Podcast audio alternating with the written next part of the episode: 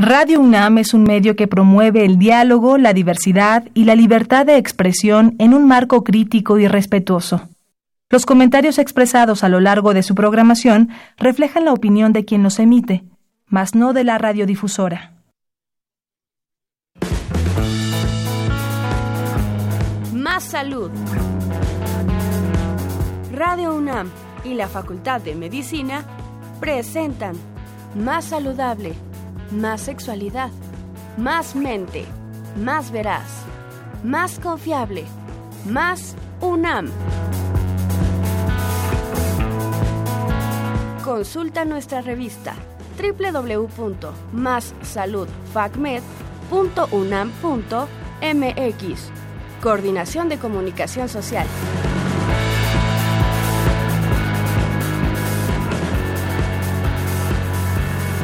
Hola, muy buenas tardes. Bienvenidos a su programa favorito, Más Salud. Gracias por sintonizarnos. Reciban un saludo de todo el equipo Radio UNAM y Facultad de Medicina que hacen posible esta transmisión. Mi nombre es Claudia García Dávila. Son las 12 de la tarde con 3 minutos, momento justo de empezar con nuestro tema del día de hoy, trastorno bipolar. Se encuentra con nosotros la doctora Ingrid, Ingrid Vargas Buecochea, que es médico cirujano por la Facultad de Medicina de la UNAM tiene una especialidad en psiquiatría, es maestra y doctora en ciencias por la UNAM y su cargo actual es académico de la Facultad de Medicina de la UNAM. También se hace cargo de un foro de preguntas y respuestas a través del Facebook del Departamento de Psiquiatría y Salud Mental de la Facultad de Medicina, que se llama Todo lo que habías querido saber y no te atrevías a preguntar. Y este, este foro se realiza todos los viernes cada último viernes de mes, perdón. Buenas tardes, doctora, ¿cómo está? ¿Qué tal? Muy buenas tardes, Claudia. Gracias por la invitación. Un gusto que esté aquí con nosotros. Vamos a recordarles nuestros teléfonos en cabina, el 55 36 89 89 con dos líneas y el 01 800 505 26 88 en los cuales pueden dejarnos sus comentarios, preguntas y pues cualquier duda que tengan, aquí tenemos a nuestro especialista del día de hoy con el tema de trastorno bipolar. Vamos a una cápsula y regresamos.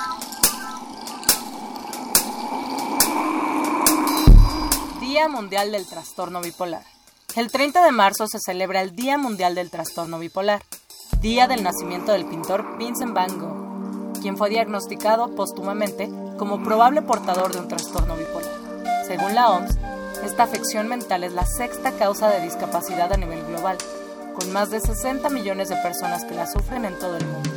El trastorno afectivo bipolar es un trastorno orgánico debido a un deficiente funcionamiento de las estructuras cerebrales, las cuales son encargadas en regular el estado de ánimo. De esta manera, el individuo presenta importantes fluctuaciones entre sus emociones, sentimientos y nivel de actividad. Estas fluctuaciones se traducen en cambios hacia dos polos opuestos en el estado anímico de la persona. OMS, Organización Mundial de la Salud.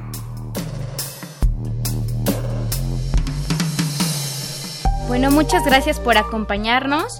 Está con nosotros la doctora Ingrid Vargas Boicochea, especialista en el tema de hoy, que es trastorno bipolar. Doctora, ¿podría decirnos qué es el trastorno bipolar?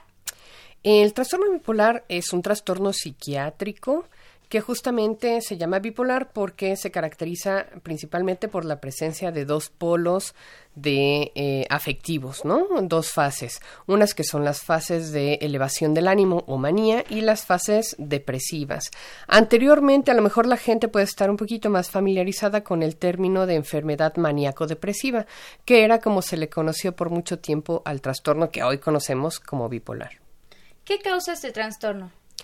Como todos los trastornos psiquiátricos es multifactorial, es una combinación de diferentes factores.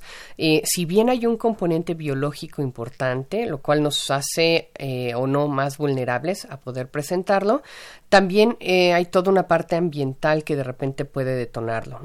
En los aspectos biológicos, por ejemplo, se sabe que hay una alta heredabilidad con pacientes que ya tienen diagnosticado el trastorno bipolar, se ha encontrado que prácticamente la mitad de ellos puede llegar a tener en sus familias otras, otras personas también con bipolaridad o bien con algunos otros trastornos como puede ser el trastorno depresivo mayor, el trastorno por déficit de atención e hiperactividad o las demencias, que son de repente los más frecuentes hablando de este componente heredado. ¿no? Hay otros eh, componentes biológicos también que se han encontrado en, los pacientes con bipolaridad, por ejemplo, una hiperactivación de todo el eje eh, hormonal que tiene que ver con el estrés, que los médicos conocemos como eje hipotálamo hipófisis adrenal. En este tipo de pacientes está hiperactivado, es decir, funciona de más. ¿no? Sin embargo, no es algo exclusivo de la bipolaridad, porque en otras patologías también se ha encontrado. ¿no? Y eh, pues en estructura también se han visto algunos cambios estructurales en los cerebros de pacientes con bipolaridad. Desafortunadamente, todo esto, ¿no? La parte hormonal, los cambios en estructura, eh, si bien hemos ido avanzando en estos hallazgos, tampoco hemos encontrado nada que hasta el momento nos permita utilizar un, un, estudio de laboratorio o de imagen para poder identificar tempranamente la patología. Pero bueno, es una combinación de todos estos aspectos biológicos más un detonante ambiental que de repente hace que la enfermedad aparezca. Comúnmente las personas describen a otras como bipolares. Es un término que usamos hoy en día, ¿no? Como, ay, mi novia la bipolar, mi amiga la bipolar. Realmente, ¿cuántas personas son las que tienen bipolaridad? Yo creo que este comentario que ahora haces es bien, bien importante, ¿no? Desafortunadamente es como un término de moda que se ha mal utilizado y al mal utilizarlo pues suceden varias cosas, entre ellos pues que no se disminuye el estigma, ¿no? Y no favorecemos que quien realmente lo padezca eh, busque una atención adecuada, ¿no? En, por lo menos con los datos que contamos aquí en el país, se estima que más o menos 4.1 millones de personas en México lo padecen. Entonces es una cifra nada despreciable, ¿no? Em, desafortunadamente, ¿no? Insisto, eh, gracias un poco a los medios eh, de difusión, ¿no? A, pues a la vida cotidiana, de repente utilizamos la connotación de, bipolar casi de una manera despectiva, ¿no? Para referirnos a algo que definitivamente no es el trastorno bipolar.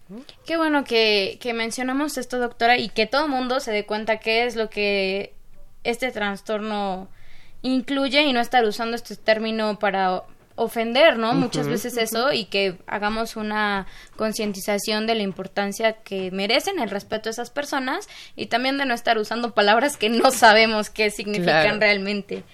Eh, ¿Qué población es la más afectada? Pues en realidad el trastorno bipolar nos podría dar a cualquiera, ¿no? De repente, eh, tanto hombres como mujeres de prácticamente cualquier edad podríamos ser susceptibles de presentar esta patología. Pero eh, se sabe ya desde hace mucho tiempo que eh, el trastorno bipolar tiene cierta preferencia por un momento en el ciclo de vida, ¿no? Casi siempre aparece por ahí de la tercera década de la vida, es decir, los veintitantos años, ¿no? Aunque bueno, cada vez más vemos niños también con el trastorno y por supuesto, aunque sí no es lo más frecuente, también de repente pudiera llegar a ver personas mayores con el inicio de la enfermedad, ¿no? ¿Cuáles son los síntomas de este trastorno?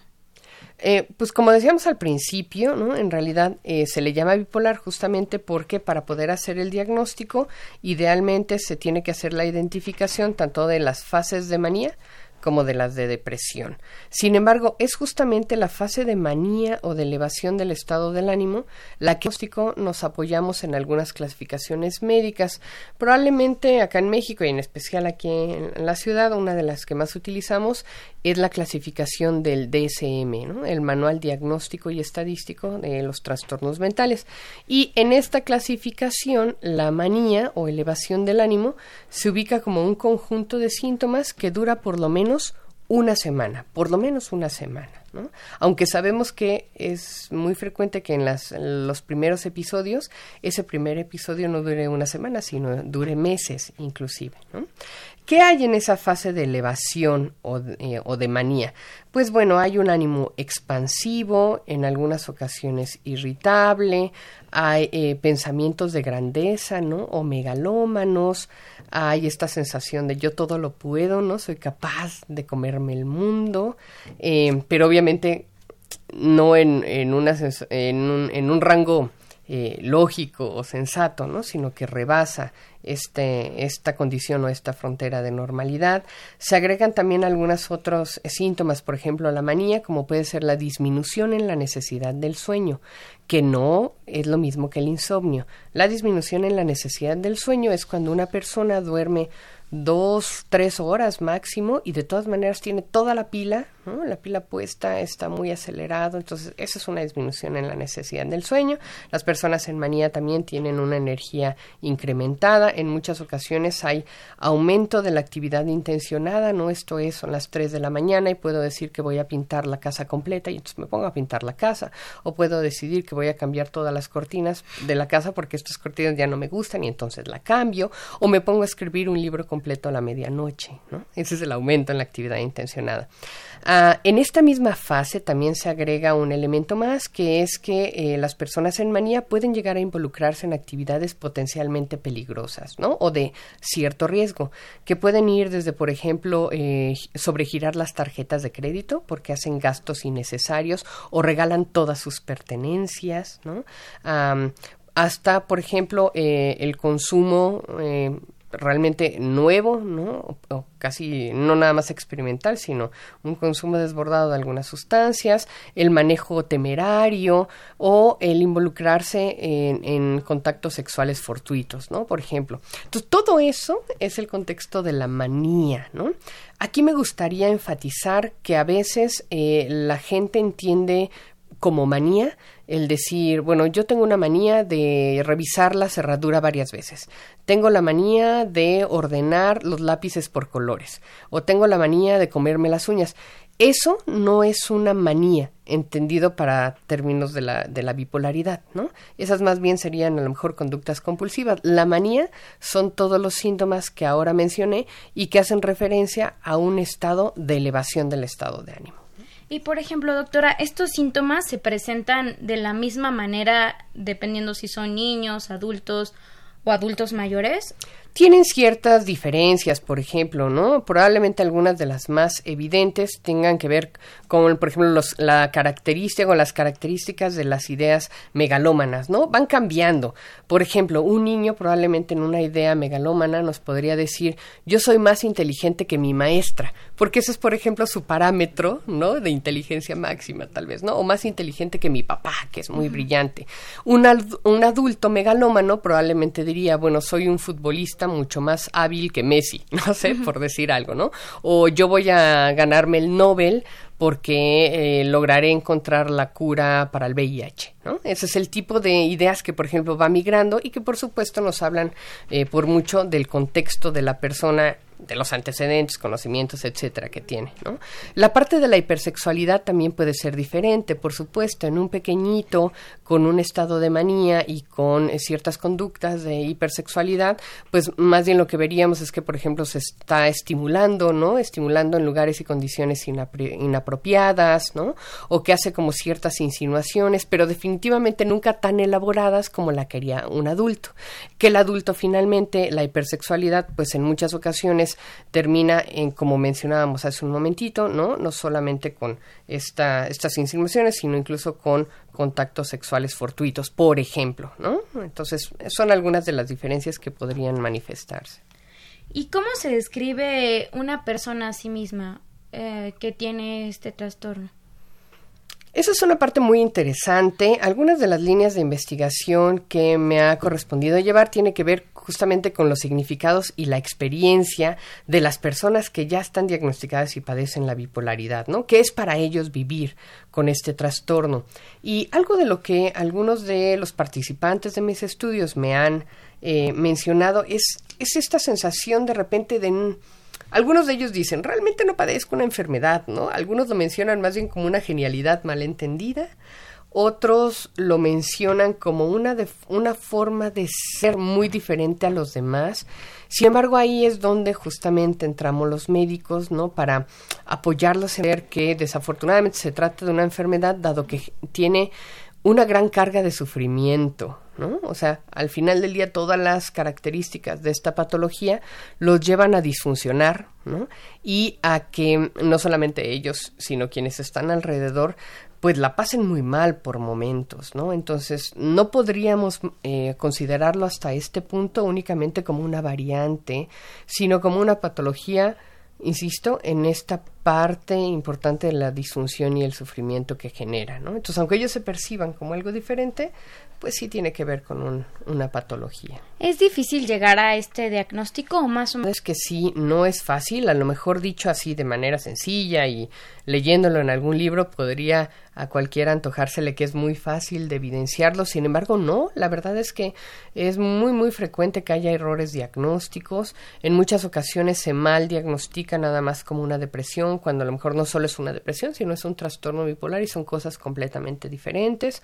A veces también se les ha llegado a diagnosticar como un problema de personalidad y no es un problema de personalidad, sino es trastorno bipolar o incluso se les ha llegado a diagnosticar con esquizofrenia cuando la patología es otra. Entonces, no, la verdad es que no es nada sencilla, eh, no es sencillo eh, para los especialistas, ¿no? Tampoco.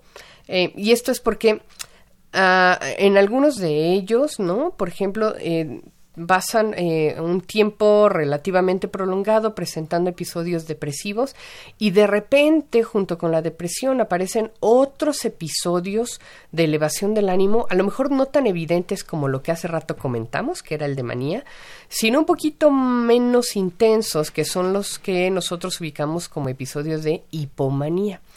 Esas hipomanías son un reto, un verdadero reto para identificar, tanto para el personal de salud como para los propios pacientes y para la familia misma. Digo, de manera lógica, si nosotros imaginamos a alguien que ha venido experimentando depresiones recurrentes, intensas, de difícil respuesta probablemente a las terapéuticas existentes, ah, y que de repente tenga un repunte donde se le nota más creativo, no más propositivo, más motivado, pues la gente inmediatamente dice, ahí es donde mejoró.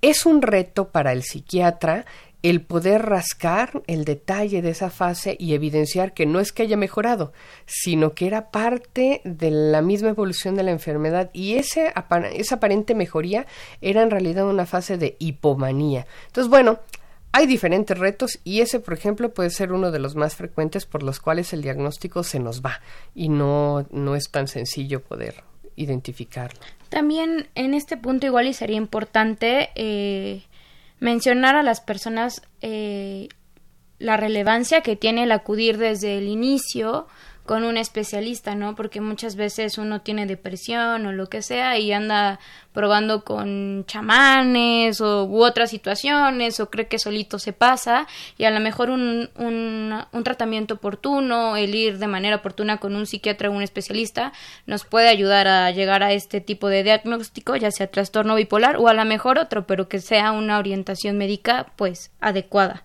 Así es. ¿Y existen algunos factores de riesgo para tener trastorno bipolar? Pues probablemente uno de los que prende las luces de alarma más frecuentemente son los antecedentes familiares, ¿no? Por obvias razones, por lo que ya comentábamos, ¿no? Por la heredabilidad que hay.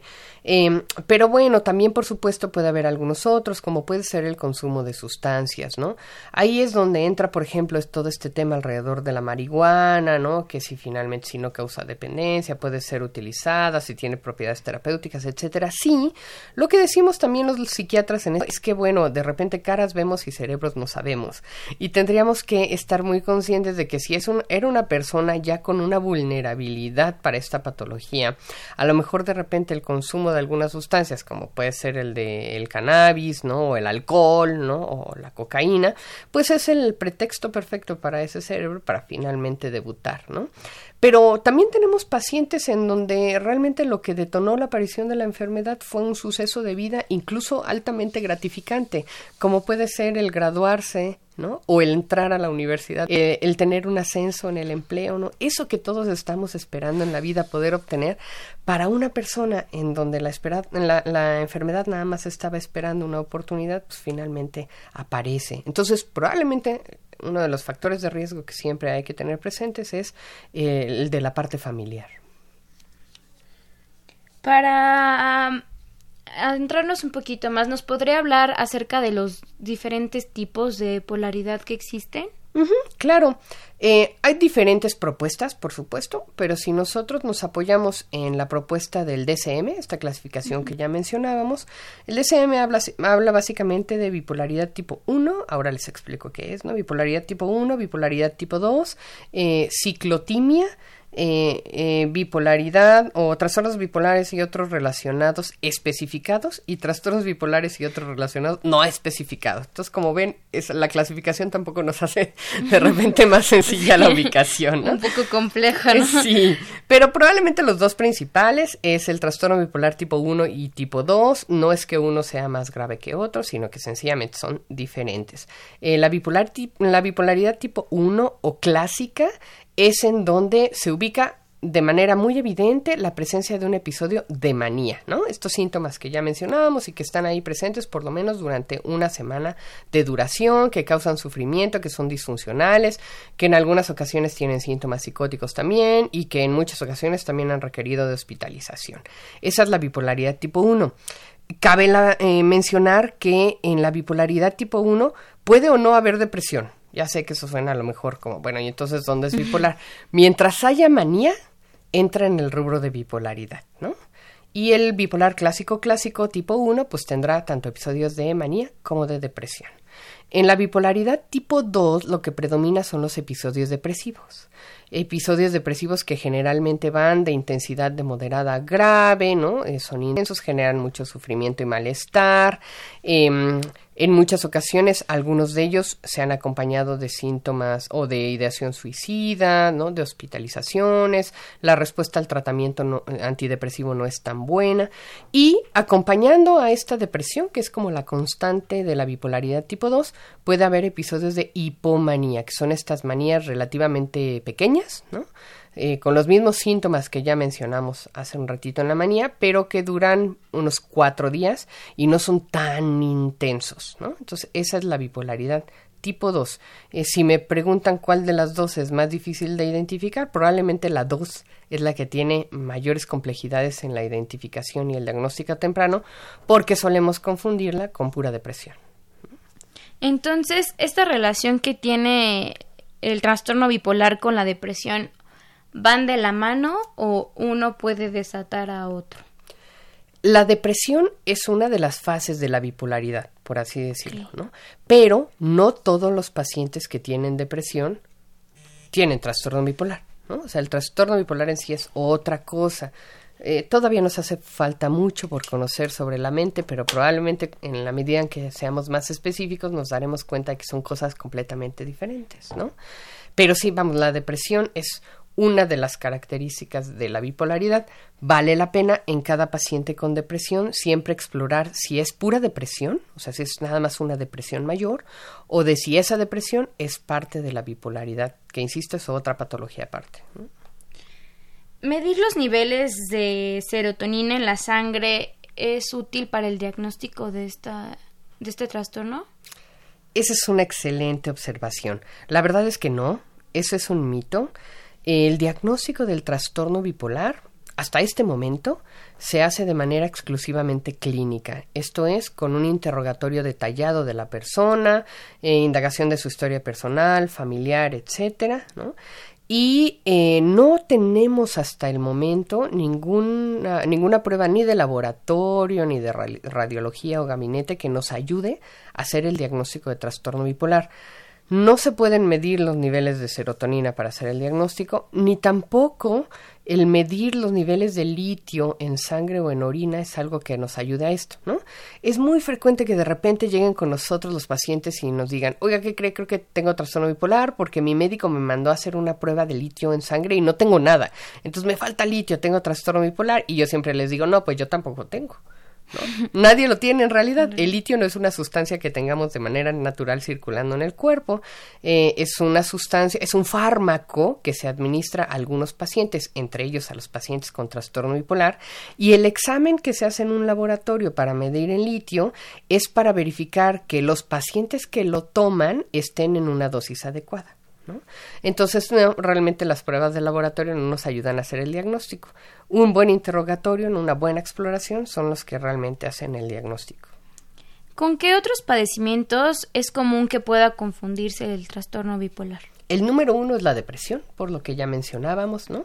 Pero también hay algunos otros, entre ellos algunos trastornos de la personalidad. Eh, decíamos hace un ratito que de repente se utiliza el trastorno, eh, el término de bipolar como para denominar a alguien más bien voluble, ¿no? Que decimos es que eres muy inestable, entonces le decimos de manera peyorativa, eres un bipolar, ¿no? Y dijimos, no, eso en realidad no tendría que ser. Probablemente esa persona con una inestabilidad en el estado del ánimo, ¿no? Con, que es muy voluble, muy explosiva, es muy probable, no lo sé, digo, yo se requiere una evaluación detallada, pero es muy probable que se trate de un paciente con características de personalidad limítrofe o borderline y no necesariamente eh, bipolar, ¿no? Como ya platicamos, pues, la bipolaridad cambia estos estados de ánimo no de un momento a otro, sino más bien en semanas o hasta en meses. Y los pacientes con problemas de personalidad sí lo hacen probablemente de manera más espontánea, ¿no? Casi de en la parte psiquiátrica, los dos trastornos con los que hay que hacer una distinción. Pero en la parte médica también hay algunas otras cosas que nos obligan a, descartar. Otro tipo de enfermedades. Pueden ser alteraciones a nivel de tiroides o algunas otras alteraciones endocrinológicas, problemas neurológicos, ¿no? Que van desde tumores a epilepsias. Eh, y bueno, yo creo que, eh, eh, por supuesto, perdón, lo olvidaba, el consumo de algunas sustancias, ¿no? Eh, la exposición a, determinadas drogas también podrían dar manifestaciones parecidas a la elevación del estado del ánimo y ahí hay que hacer una distinción. Haciendo, bueno, una pequeña pausa de bipolaridad, ¿podría explicarnos a grandes rasgos nada más qué es borderline? Claro, digamos que también la personalidad o la forma de ser se puede llegar a enfermar eh, los psiquiatras eh, consideramos que hay por lo menos tres grandes grupos de alteraciones o de patologías de la personalidad. El grupo A, que son aquellas patologías eh, de, que se caracterizan por tener una forma de ser rara o excéntrica. El grupo B, que están caracterizados principalmente por ser intensos o teatrales. Y el grupo C, que son más bien los ansiosos. Dentro del grupo B, de los intensos o teatrales, hay un tipo de personalidad que es la que se conoce como personalidad limítrofe o borderline. Y una de sus características principales y que nos obliga a hacer una distinción con la bipolaridad es que eh, tienen inestabilidad afectiva. Pero es una inestabilidad reactiva. Estas personas de repente pueden estar en una depresión verdaderamente intensa y sucede algo afuera, ¿no? Alguna noticia, algún evento de vida que les es relevante y de un momento a otro cambian hacia justo lo opuesto, ¿no? Se sienten ahora los mejores. Tienen ambivalencia, ¿no? Afectiva hacia los que les rodean, es decir, para ellos no hay grises, es como todo blanco o negro. Eh, tienen inconformidad con su persona, tienen una sensación crónica de vacío. Eh, pueden llegar a ser altamente impulsivos, ¿no? Y en ese mismo sentido, de repente tener conductas de autolesión, eh, pueden llegar a tener con mucha frecuencia ideación e intentos suicidas también, ¿no? En muchas ocasiones dentro del contexto de la impulsividad, ¿no? Ese es el trastorno limítrofe. Y cuando la gente me pregunta, ¿y habrá algo que me pueda ayudar a, ejemplificarlo? Yo siempre les pido que vean la película de Atracción Fatal, donde seguramente se van a encontrar a una persona con un trastorno borderline o limítrofe de la personalidad descrito a detalle. Ok, perfecto. ¿Por qué considera que es importante un diagnóstico temprano del, paciente bipolar? Porque se ha demostrado que entre más tiempo pase en la persona con la enfermedad y no se ha diagnosticado ni tratado, las crisis se van a ir haciendo cada vez más frecuentes y más intensas. Una persona con bipolaridad eh, que ya, bueno, es importante señalar que la, una vez que aparece el trastorno llega para quedarse, nunca se va a quedar, nunca se va a quitar. Es una patología de por vida, ¿no? Entonces, eh, si la persona ya empezó a presentar las crisis y no se está tratando, probablemente las las primeras tengan una duración de entre 3 y 6 meses y los siguientes episodios tendrán una duración promedio de 13 o 15 semanas, pero la intensidad y la disfuncionalidad, es decir, el impacto que van a ir teniendo ellas, pues van a incrementarse, ¿no? Entonces, em, todo esto se traduce en un gran sufrimiento, insisto, tanto para la persona como para sus familiares, que podría disminuir si puede haber un diagnóstico y un tratamiento adecuado. Bueno, pues está súper interesante nuestro tema del día de hoy. Muchas gracias, doctora.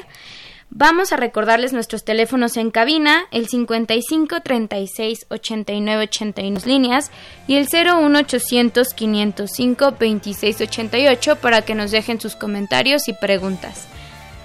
Vamos a hacer una pausa y regresamos.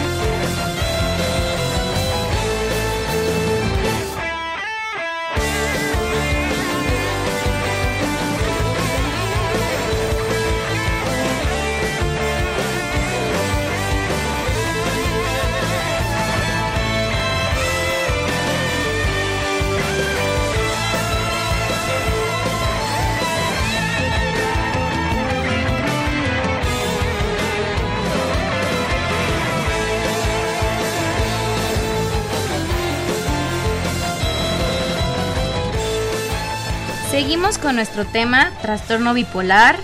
Eh, ¿Podría explicarnos a qué se refiere el término ciclador rápido? Este término se le otorga a aquellos pacientes en los que se logra demostrar que están teniendo cuatro o más episodios afectivos a lo largo del año.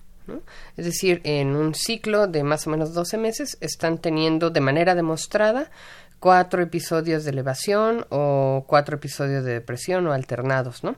Pero bueno, eso nos deja ver lo que ya mencionábamos hace algunos momentos, ¿no? Que el paciente con trastorno bipolar no fluctúa, ¿no? O no cambia de estado de ánimo de manera tan rápida, que generalmente son crisis un poquito más prolongadas, ¿no? Ahí viendo que entonces el ciclador rápido es el que tiene por lo menos cuatro ciclos a lo largo de un año. ¿no? ¿Qué sería un episodio mixto? Antes se hablaba del episodio mixto. En la nueva clasificación del DSM se habla de bipolar 1 o 2 con síntomas mixtos, ¿no? que es un cambio que se ha hecho en la clasificación. Y puede haber un episodio eh, de manía franco y e-, evidente, con síntomas depresivos agregados, ¿no? Por lo menos tres de la depresión, ¿no? O sea, tiene todos los datos de elevación, pero aunado a eso tiene, por ejemplo, este, hiporexia, ¿no? O disminución en el apetito, que es de la depresión, o ideas de culpa o de desesperanza, este, o eh, enlentecimiento psicomotor, ¿no? Por decir algunos. Ese sería un estado de manía o un episodio de manía con síntomas mixtos de tipo depresivo. Y puede ser a la inversa, un episodio depresivo con síntomas de elevación. Nuevamente se logran evidenciar todas las características de una depresión y se agregan unos cuantos de los datos de elevación o de manía. Esos son los episodios mixtos. Nos mencionaba que desafortunadamente el trastorno bipolar no tiene cura, una vez que se inicia ya es de por vida. Pero ¿cuál sería el tratamiento? El grupo de fármacos que utilizamos en psiquiatría para tratar el trastorno bipolar se denomina estabilizadores del estado del ánimo o eutimizantes. El estándar de oro, digamos el más conocido de ellos, es probablemente el carbonato de litio, ¿no? Pero hay muchos otros fármacos que fungen para lo mismo, ¿no? Entre ellos algunos anticonvulsivos que tienen propiedades de estabilizador, por ejemplo, el valproato de magnesio. O los valproatos diferentes que hay, eh, la lamotrigina, la carbamazepina, la oxcarba, eh, y también algunos de los nuevos antipsicóticos. En el paciente con trastorno bipolar podemos llegar a utilizar antipsicóticos sin que necesariamente esté psicótico fuera de la realidad. Los utilizamos porque este grupo de fármacos, sobre todo los de nueva generación, tienen también propiedades para estabilizar el estado del ánimo. ¿Y qué efecto tienen, bueno, a grandes rasgos, porque para que todos lo podamos entender, qué efecto tienen estos fármacos en el organismo de estos pacientes? Pues básicamente lo que pretenden hacer, ya sea el litio, los anticonvulsivos o los antipsicóticos, es justo estabilizar al paciente, ¿no? Tratar de devolver, digamos, el equilibrio neuroquímico a la normalidad. Antes, de manera simplista, pensábamos que si era una fase depresiva, pues tenía una implicación la serotonina, si era una fase de manía, pues tenía principalmente implicación la dopamina. Hoy sabemos que no, que en realidad es un desequilibrio completo en cualquiera de las fases y justo los estabilizadores lo que buscan hacer es tratar de que el paciente no se vaya ni para arriba ni para abajo, que logre estar en un ánimo estable, ¿no? Eh, que esté tranquilo y eso es un poquito lo que básicamente buscan hacer. Muy bien, pues les mencionamos aquí rápidamente que en audiencia también se, a nuestra audiencia que se encuentra también mi compañera Mariluz. Buenas tardes, eh, los voy a acompañar durante esta media hora que falta un poquito menos en la conducción. Soy la doctora Mariluz Morales y bueno, buenas tardes doctora Vargas, buenas tardes Claudia. Buenas tardes. Vamos a continuar con las preguntas. Y de este tratamiento farmacológico que usted nos menciona, ¿cuánto es el, cuánto es el tiempo perdón, que debe de durar? El tratamiento es de por vida. En realidad mm, va a ser muy difícil que un paciente ya diagnosticado con bipolaridad esté sin manejo farmacológico, ¿no? Probablemente a lo largo de la evolución con la enfermedad se vayan haciendo algunos ajustes, ¿no? De repente se suben algunas dosis, se agregan algunos fármacos, se retiran otros, se bajan, etcétera. es decir, nos vamos como moviendo de acuerdo a la presentación de la patología en cada momento con el paciente, pero difícilmente van a lograr estar sin ello. Em, esto a veces genera un poco de conflicto, ¿no? Con pacientes y familiares, porque pues siempre va a haber un poquito la insistencia de, de decir, bueno, si ya estoy bien, si ya llevo un muy buen rato bien, no será posible que me lo quite.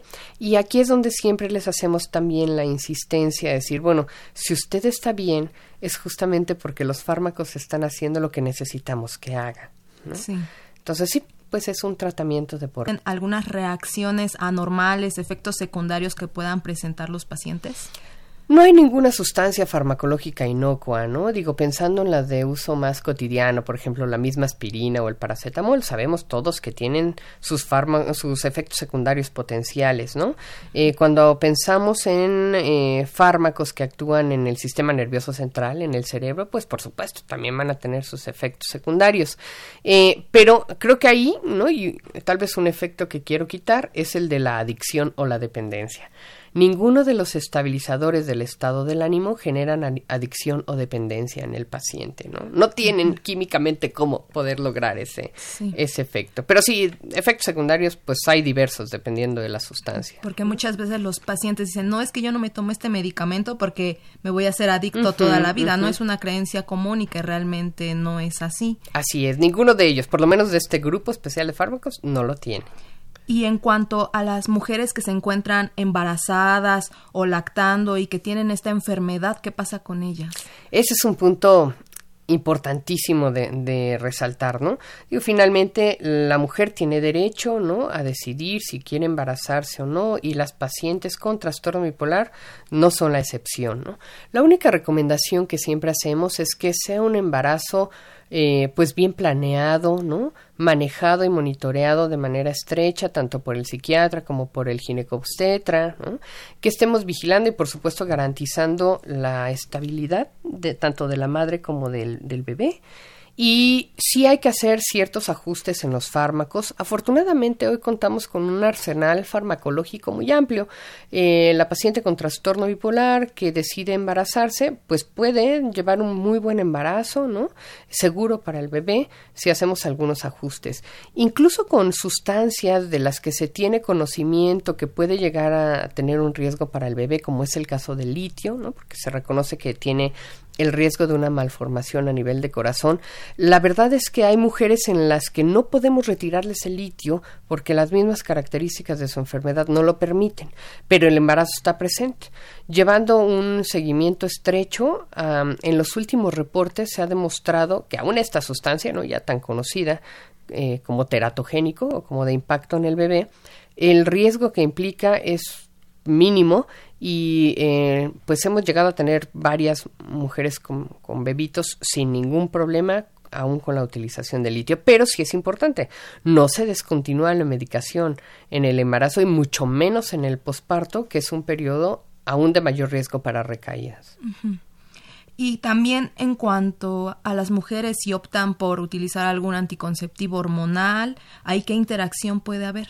Dependiendo de la sustancia, algunos de los fármacos disminuyen la acción anticonceptiva. ¿no? Por ejemplo, estabilizadores del tipo de la carbamazepina o de la lamotrigina pueden disminuir la acción anticonceptiva de algunos de algunos fármacos. Entonces, bueno, ahí la recomendación es que claro que se pueden utilizar, pero para eh, disminuir el riesgo de interacciones y de efectos no esperados, siempre se comente con su médico, ¿no? Que le avisen a su psiquiatra si se les indicó algún otro medicamento para poder saber si, si puede ser ingerido, si hay que hacer algún ajuste, ¿no? Etcétera. Sí, por supuesto. También, ¿qué pasa si una persona decide no tratarse y tiene este trastorno? Pues comentábamos, ¿no? Que finalmente lo esperado es que el trastorno va a, va a continuar evolucionando, ¿no? Desafortunadamente hacia el deterioro, ¿no? Es muy probable que las crisis tengan pues muchas más consecuencias, ¿no? Y que em, eventualmente se puedan agregar algunas otras comorbilidades, ¿no? Como pueden ser síntomas de ansiedad o el consumo de sustancias, ¿no? El consumo de drogas, que son de las más frecuentes y sobre todo en estos casos no tratados. Por ejemplo, también podría ser, además de las drogas, que aumente el uso de consumo, perdón, del alcohol. Por supuesto, sí, sí, son, es de lo más frecuente. Una consecuencia también que podríamos esperar de repente de un trastorno bipolar que evolucione sin tratamiento, ¿no? Es el aumento de, del riesgo de otras cosas como el suicidio, ¿no? Y aquí también, hablando ya un poquito, no sé, de tratamiento natural, eh, ¿qué pasa con estas personas? ¿Hay alguna manera natural de tratarlas? Mm, no, digo, yo no podría hablar con tanta experiencia de, algunos eh, remedios alternativos para el manejo de la bipolaridad. Lo que sí también siempre recomiendo a mis pacientes es que si van a utilizar algo adicional, porque ellos tienen todo el derecho, ¿no? De buscar algo extra, además del manejo médico, para tratar de estar bien, ¿no? Para sentirse lo mejor posible. Pero ahí creo que siempre es importante una buena comunicación con su médico. ¿Por qué? Pondré un ejemplo. De repente algunos de mis pacientes con trastorno bipolar me dicen, oye Ingrid, fíjate que me recomendaron un té de hierba de San Juan, que con eso me voy a sentir muy bien. Y yo les digo, no, no lo puede tomar porque el té de hierba de San Juan tiene propiedades antidepresivas. Entonces, eso podría complicar la evolución de, del trastorno bipolar, ¿no? Porque como si se fijaron, en realidad no dijimos que se utilicen de base antidepresivos para el tratamiento del trastorno bipolar, ¿no? La piedra angular son los estabilizadores del estado del ánimo. En algunos pacientes sí se llegan a utilizar dosis de antidepresivos, pero muy pequeñitas y adicionales a los estabilizadores. Entonces, si yo tengo un paciente que va a empezar a consumir té de hierba de San Juan, que es un antidepresivo, pues probablemente pueda empezar a tener más episodios de elevación del estado del ánimo y si el paciente no me avisó, yo de repente puedo interpretar que el tratamiento de base que le di no le estaba funcionando, sin saber que está tomando algo más que está complicando su evolución. Entonces, mm, yo creo que es importante, ¿no? Tener una buena comunicación y de ahí elegir qué puede ayudar, qué no, qué puede ser benéfico y qué podría ser perjudicial. Ok, tenemos interacción de nuestro público. Tenemos un comentario de Héctor Cárdenas, de 48 años.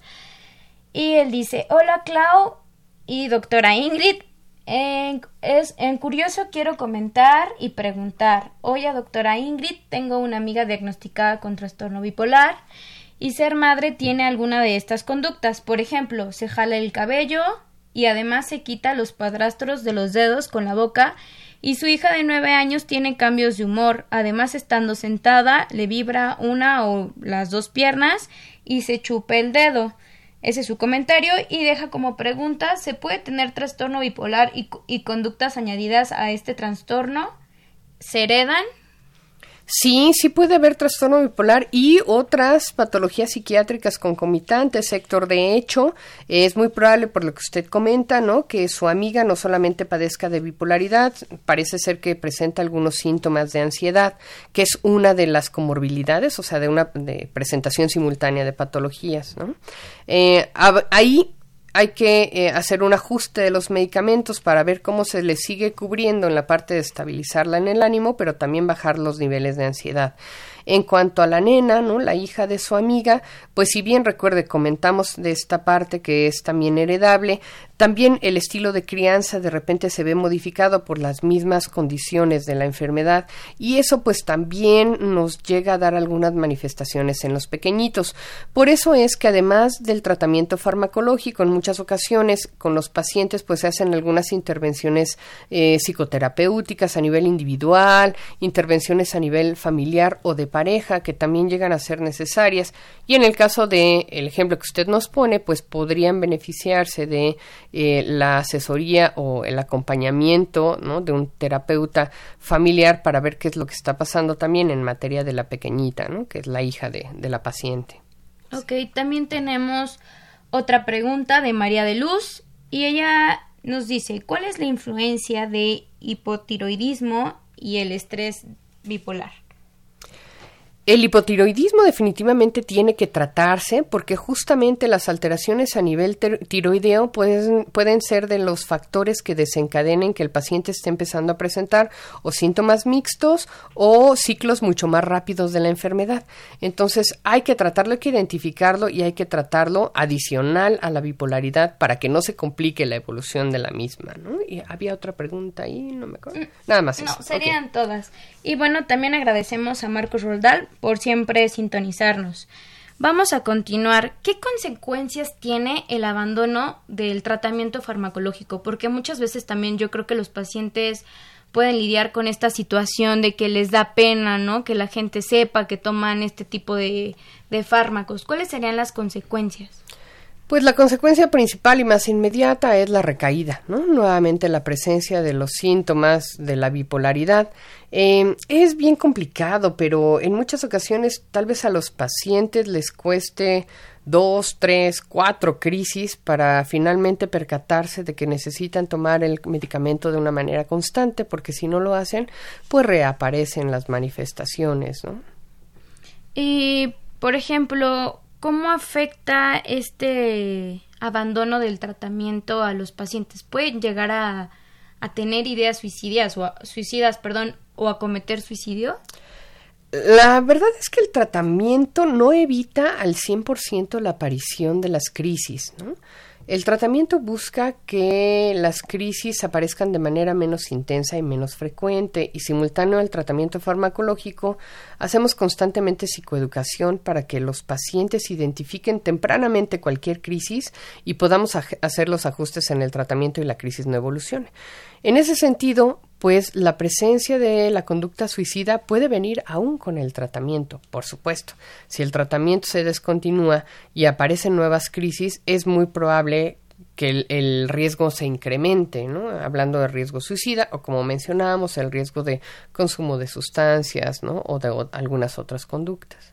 Ok, también tenemos un comentario de Rodrigo Gómez y él pide si nos podría proporcionar algún teléfono o ubicación de algún consultorio. En general, para dar atención al trastorno bipolar. Con usted. Ah, claro, claro que sí. Eh, bueno, les dejo a, las locutoras mi, mi, teléfono, que pueden contactarlos a ellas y, y ahí finalmente hacer una cita. Pero para tratamiento de un paciente con trastorno bipolar, pues existen una infinidad de instituciones eh, psiquiátricas que pueden darles atención, ¿no? Están, por ejemplo, los centros de atención primaria, que son los ECOSAM, que están en Iztapalapa y en Cuauhtémoc, por ejemplo. Están también el Instituto Nacional de Psiquiatría, ¿no? como hospital de tercer nivel, que tiene una clínica de trastornos del afecto, donde una de sus especialidades es justamente el tratamiento del trastorno bipolar. El Hospital Psiquiátrico Fray Bernardino Álvarez también tiene médicos avesados en, la identificación y tratamiento de estos pacientes. Y bueno, el mismo IMSS y el ISTE tienen también sus eh, centros especializados que también pueden dar atención para aquella, aquella persona que lo necesite. Y también hablando, teníamos una llamada, ¿no? Que nos decía cómo se vinculan algunas otras enfermedades con el trastorno de bipolaridad, aparte de enfermedades de la tiroides, ¿qué otras enfermedades pueden estar vinculadas a este trastorno? Pues, eh, como decíamos hace un ratito, ¿no? Eh, las endocrinopatías, algunas condiciones neurológicas, ¿no? Eh, incluso la epilepsia, por ejemplo, epilepsia del lóbulo temporal, alguna, alguna tumoración, ¿no? En, en algunos casos en particular pueden ser como de las más frecuentes que pueden estar como diagnósticos diferenciales de una bipolaridad. También, además, el cuidado de un tipo de esta persona o que sea un familiar, un amigo cercano, no solamente es, digamos, la enfermedad como para el paciente, que pues tiene que llevar esto día con día, sino también en los familiares que a veces dejan algunas actividades, pueden llegar a estresarse y en ese aspecto, ¿cómo pueden manejar las personas el estar conviviendo con una persona en tratamiento o que apenas está detectando el trastorno de bipolaridad? es bien complicado ser el cuidador primario de, una, de algún paciente con trastorno bipolar. ¿no? Eh, el año pasado justamente eh, publiqué un artículo, un artículo científico que se llama Una relación agridulce, ¿no? a bittersweet relationship eh, entre lo que está experimentando el cuidador directo y lo que sucede en general con la patología. Eh, la bipolaridad, al igual que muchas otras patologías como la misma esquizofrenia, ¿no? Eh, son como aventar una piedra al agua. No se queda estática, sino que generan ondas alrededor e invariablemente van a impactar a aquellos que están más cercanos. Casi siempre el cuidador primario informal va a ser un familiar, ¿no? Es lo más frecuente, por lo menos en nuestra cultura casi siempre es la mamá. Sin embargo, les comento que, por ejemplo, en ese estudio que realicé, las cuidadoras primarias informales más frecuentes en nuestra población de adultos con bipolaridad son las hermanas. Porque las mamás ya están muy grandes, a lo mejor ya fallecieron o están enfermas de otra cosa. Eh, las parejas, desafortunadamente, no siempre se quedan ahí para dar atención. Los hijos, si pueden, también se dan la media vuelta y se van, ¿no? Pero los que más frecuentemente están ahí, pues son las hermanas, ¿no? Entendiendo de repente esta feminización del cuidado del paciente crónico, esta presión social por decir, bueno, pues no puedes dejar a tu hermano, no lo puedes descuidar, entonces ve por él y acompáñalo. Y son las hermanas quienes justamente hacen esto que ahora mencionaba, ¿no, doctora? Dejan de lado su vida, dejan de lado sus propias actividades para entonces volcarse al cuidado completo de esta persona que los necesita. Em, el ser cuidador de un paciente con bipolaridad tampoco es fácil porque hay una incertidumbre constante. Ya les mencionaba yo que si bien el tratamiento pretende disminuir el riesgo y la intensidad de nuevas recaídas, nunca lo desaparece. Entonces siempre está presente el temor de cuándo va a aparecer una nueva crisis, ¿no? Cuándo va a volver a estar mal. Eh, ¿Qué tal que yo me vaya y decida reempezar mi vida y entonces me vuelve a necesitar? Entonces mejor no me voy, ¿no? Y por supuesto también esto queda la duda, ¿no? En la parte del inconsciente, conforme van pasando los años y ellas dejan toda por estar al cuidado de este tipo de pacientes, también en algún punto que tanto eh, se favorece, ¿no? el perpetuar la presencia de la enfermedad eh, para seguir cumpliendo un rol que eh, si ya no existe el enfermo, pues ellas tampoco tendrían otra razón de ser, ¿no? En fin, es una dinámica muy compleja, muy compleja que además no es de un solo momento, sino que se va enquistando a través de los años, ¿no? Entonces, ese es todo un tema, todo un tema en particular. Claro. ¿Qué especialistas son los indicados para tratar de manera global el trastorno bipolar? En el caso muy específico de la bipolaridad, definitivamente los psiquiatras, ¿no? Eh, a diferencia de la depresión o de la ansiedad, que sí pueden ser tratados en general por eh, los profesionales de la salud, ¿no? Los médicos, eh, psicólogos, etcétera. En el caso de la bipolaridad, el psiquiatra es quien tiene que llevar la batuta en el tratamiento por la complejidad en la identificación y el tratamiento de esta patología.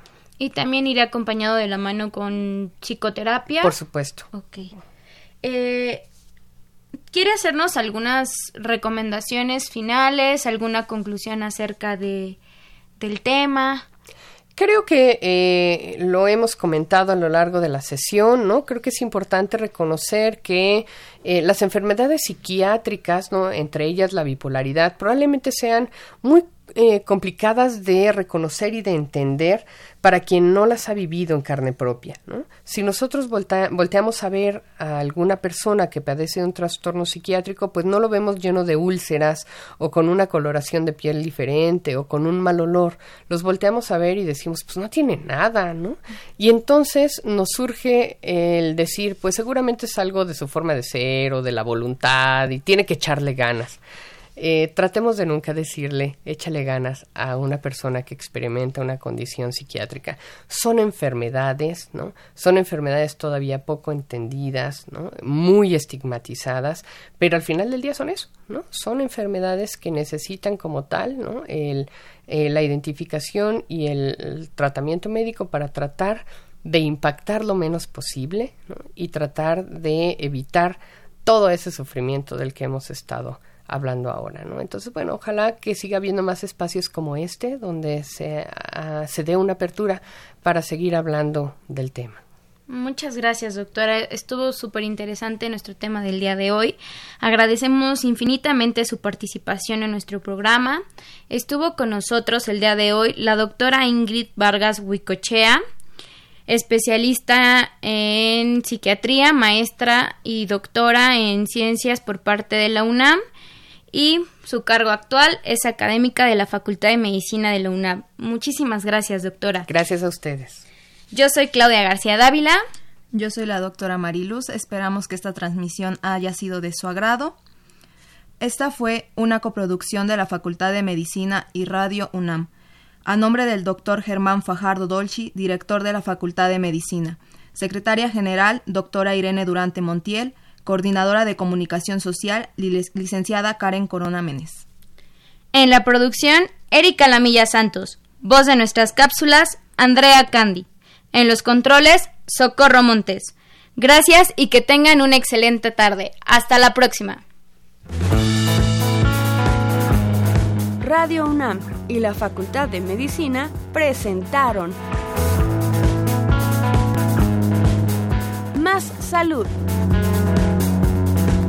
Consulta nuestra revista www.massaludfacmed.unam.mx. Coordinación de Comunicación Social. Más UNAM.